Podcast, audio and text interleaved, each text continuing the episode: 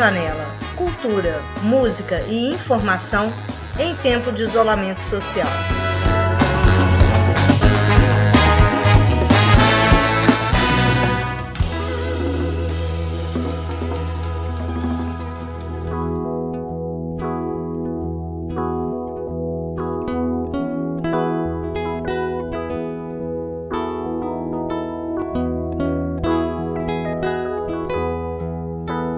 Contação de histórias.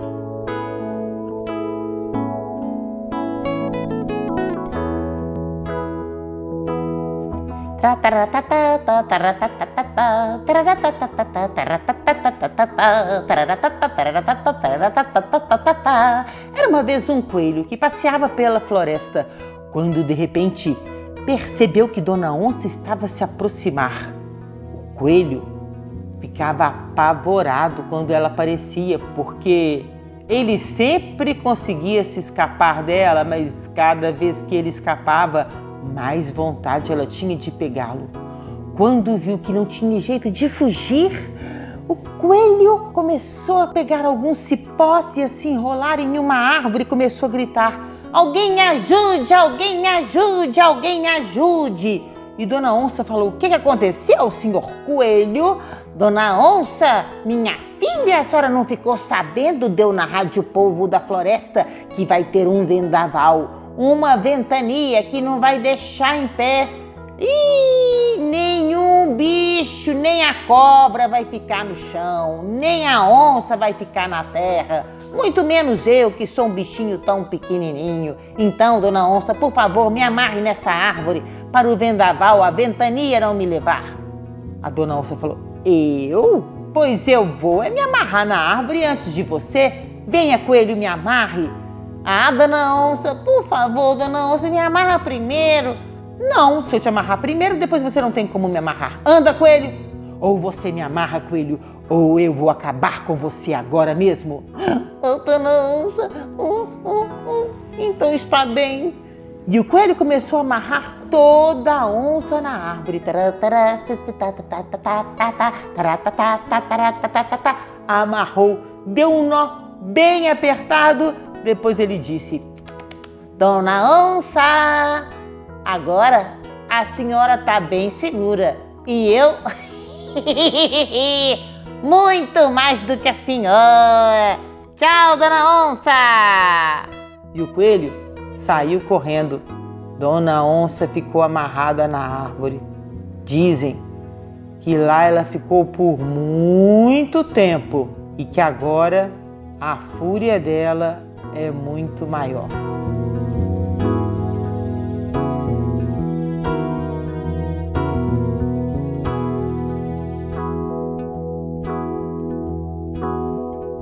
Dona Onça sempre queria pegar o coelho e foi então que ela deu a maior sorte. Viu o coelho deitado sobre uma pedra. Ah, ela foi chegando pé ante pé. Mas o coelho esperto como era, percebeu que Dona Onça estava a se aproximar. Imediatamente pulou ao chão e começou a cavar um buraco, a cavar, cavar, cavar, cavar. Quando Dona Onça chegou, falou: O que, que você está fazendo, seu coelho? Miau! E ele falou: oh, Dona Onça, estou cavando um buraco, porque dizem que o céu vai desabar sobre a terra e eu que não quero estar aqui para morrer, então vou cavar um buraco para me atirar nele, me enterrar Assim, quando o céu cair, ele não vai me machucar. A dona onça, não, pois eu também quero, senhor coelho. Ah, dona onça, não vai dar não, minha filha. Aqui, ó, eu tô fazendo meu buraco, a senhora que faça o seu. Miau! Eu quero entrar para o seu buraco, coelho, pode cavar. E o coelho, fingindo-se com muito medo de Dona Onça, falou: ah, sim, sim, sim, sim, sim, senhora, Dona Onça, sim, senhora. E foi cavando, cavando, cavando, cavando. Quando o buraco já estava bem grande, Dona Onça se meteu dentro dele e falou: Agora, coelho, cubra-me de terra. E o coelho cobriu. Depois fugiu. E a dona onça, ali no fundo do buraco, ficou esperando o céu desabar. Dizem que está esperando até hoje. Essa história é uma história de tradição oral, uma história que passa de pessoa para pessoa. Ninguém sabe quem inventou, mas você pode saber quem foi que contou. Eu sou a Beatriz Mirra, contadora de história e escritora. Estou dando um beijo para você. Fique em casa e até mais ver.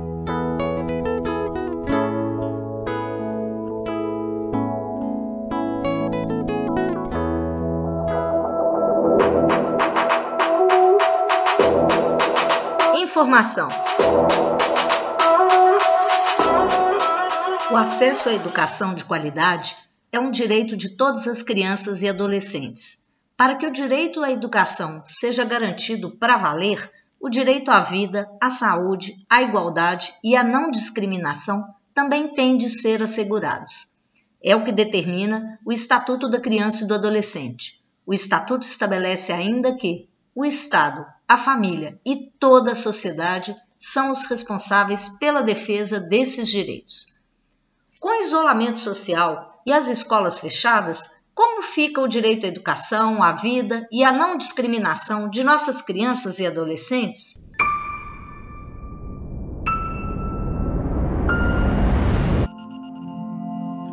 Todos os direitos da criança e do adolescente continuam valendo e os governantes têm a obrigação de assegurá-los. Os prefeitos são responsáveis pela educação infantil e pelo ensino fundamental. Os governadores são responsáveis pelo ensino médio e também por algumas escolas do ensino fundamental. O presidente e o Ministério da Educação são responsáveis pelas universidades e institutos técnicos federais. Por isso, eles é que organizam o Enem, o exame usado para entrada na universidade. Esse ano, o Enem está com data suspensa devido à pandemia. O governo de Minas Gerais está ofertando o estudo não presencial, mas muitas crianças e jovens não têm condições adequadas para acompanhar essas aulas. Para Analise de Jesus da Silva, professora da Faculdade de Educação da Universidade Federal de Minas Gerais e especialista no tema da educação antirracismo, o Estado tem com urgência que viabilizar esse acesso, sobretudo para a população negra mais vulnerabilizada. O primeiro desses desafios é a impossibilidade de ensinar universalmente dentro de um estado como Minas Gerais. Nós somos 853 municípios e nós somos muitas realidades. Bom, o desafio aqui é considerar, né, nesse momento de pandemia e depois dele também, né, a oferta das atividades remotas emergenciais como um ato, né, que acentua as desigualdades educacionais porque não considera com relevância as desigualdades sociais, né? A gente tem é, famílias das crianças e dos adolescentes que são estudantes das redes públicas que têm renda per capita, né, renda por pessoa, de zero a meio salário mínimo. Né? É fundamental, então, que as secretarias de educação ofertem acesso gratuito, né? E esses estudantes possam realizar trabalho, possam realizar estudo remoto, né? Uma vez que as atividades propostas até aqui pelo governo do estado de Minas Gerais demandam ser mediadas por tecnologias que devem ser democratizadas, com acesso livre à internet de qualidade, banda larga, acesso a outros meios tecnológicos que possibilitam interações criativas na internet, na televisão, no rádio, né? Ter acesso ao WhatsApp e ao Facebook é muito diferente de ter acesso a dados móveis suficientes para baixar e assistir filme, para baixar e ouvir música, para baixar e assistir espetáculos teatrais, para baixar arquivos em PDF ou então em similares e ainda poder trabalhar nesses arquivos. E essa população mais vulnerabilizada, em sua imensa maioria, é composta por homens e mulheres negros e negras. Pessoas que, pela questão estrutural do racismo histórico no nosso país, têm tido eh, seus direitos negados, ceifados, negligenciados por séculos. Você sabe o que fazer diante dessas dificuldades? Se seu filho está sem acesso à escola, pela internet ou pela TV, ligue para Ouvidoria Educacional, telefone 162 ou para o Conselho Tutelar da sua cidade. Se crianças e jovens que você conhece são vítimas de qualquer forma de racismo, de violência ou de falta de acesso à escola, à alimentação e à saúde, ligue gratuitamente para o telefone 127 do Ministério Público. Não se esqueça, para denunciar violações aos direitos da criança e do adolescente, ligue 127. Educação para todos, vidas negras importam, a luta antirracista é de todos nós.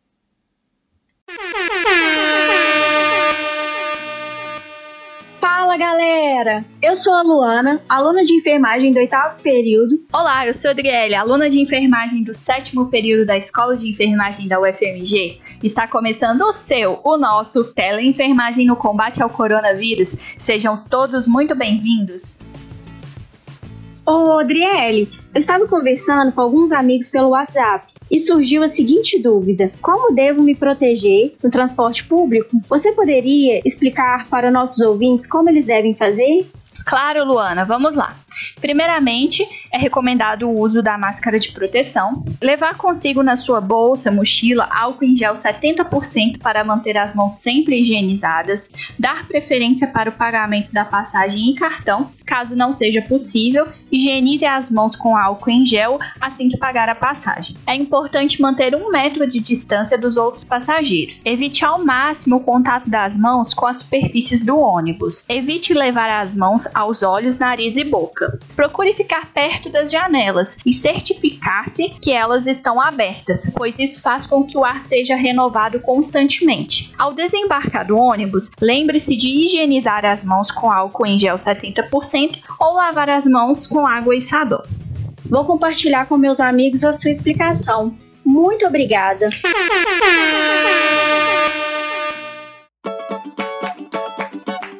Música independente. Eu sempre quis um samba pra cidade inteira cantar. Meu povo todo feliz, um verso bem popular. E nos acordes do meu violão, sentir na palma a inspiração que brota em qualquer lugar. A nota que faz ressoar a história dessa gente humilde, paciente, que apesar dos pesares ainda acredita. Deixa de lado as agruras de quem se limita e grita, e grita que a vida é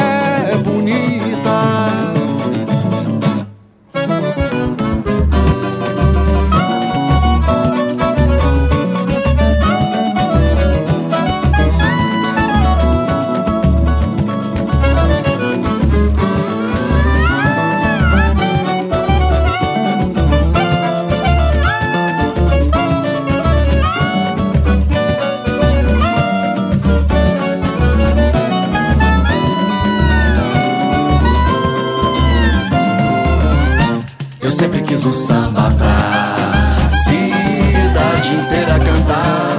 Meu povo todo feliz, um verso bem popular. E nos acordes do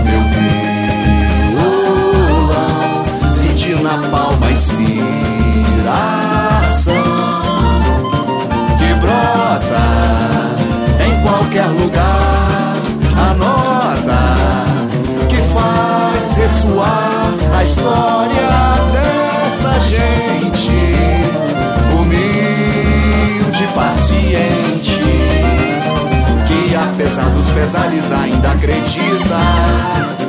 Deixa de lado as agruras de quem se limita e grita, e grita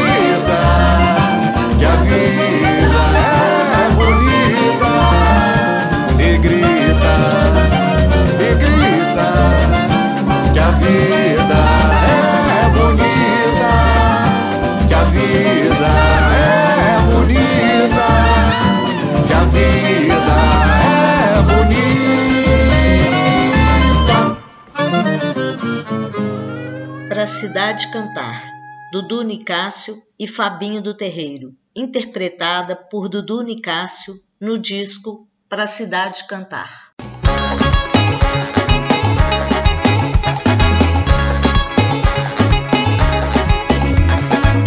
Projeto Covid-19, Carro Biblioteca, Escola de Ciência da Informação.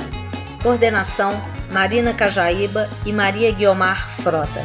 Rádio Janela Direção e apresentação Maria Guiomar Frota. Produção Luana Bose, Gilma Pereira e Marina Cajaíba. Edição Ricardo Lima. Trilha Iconilho. Trilha incidental B Quadros. Apoio Sindifes.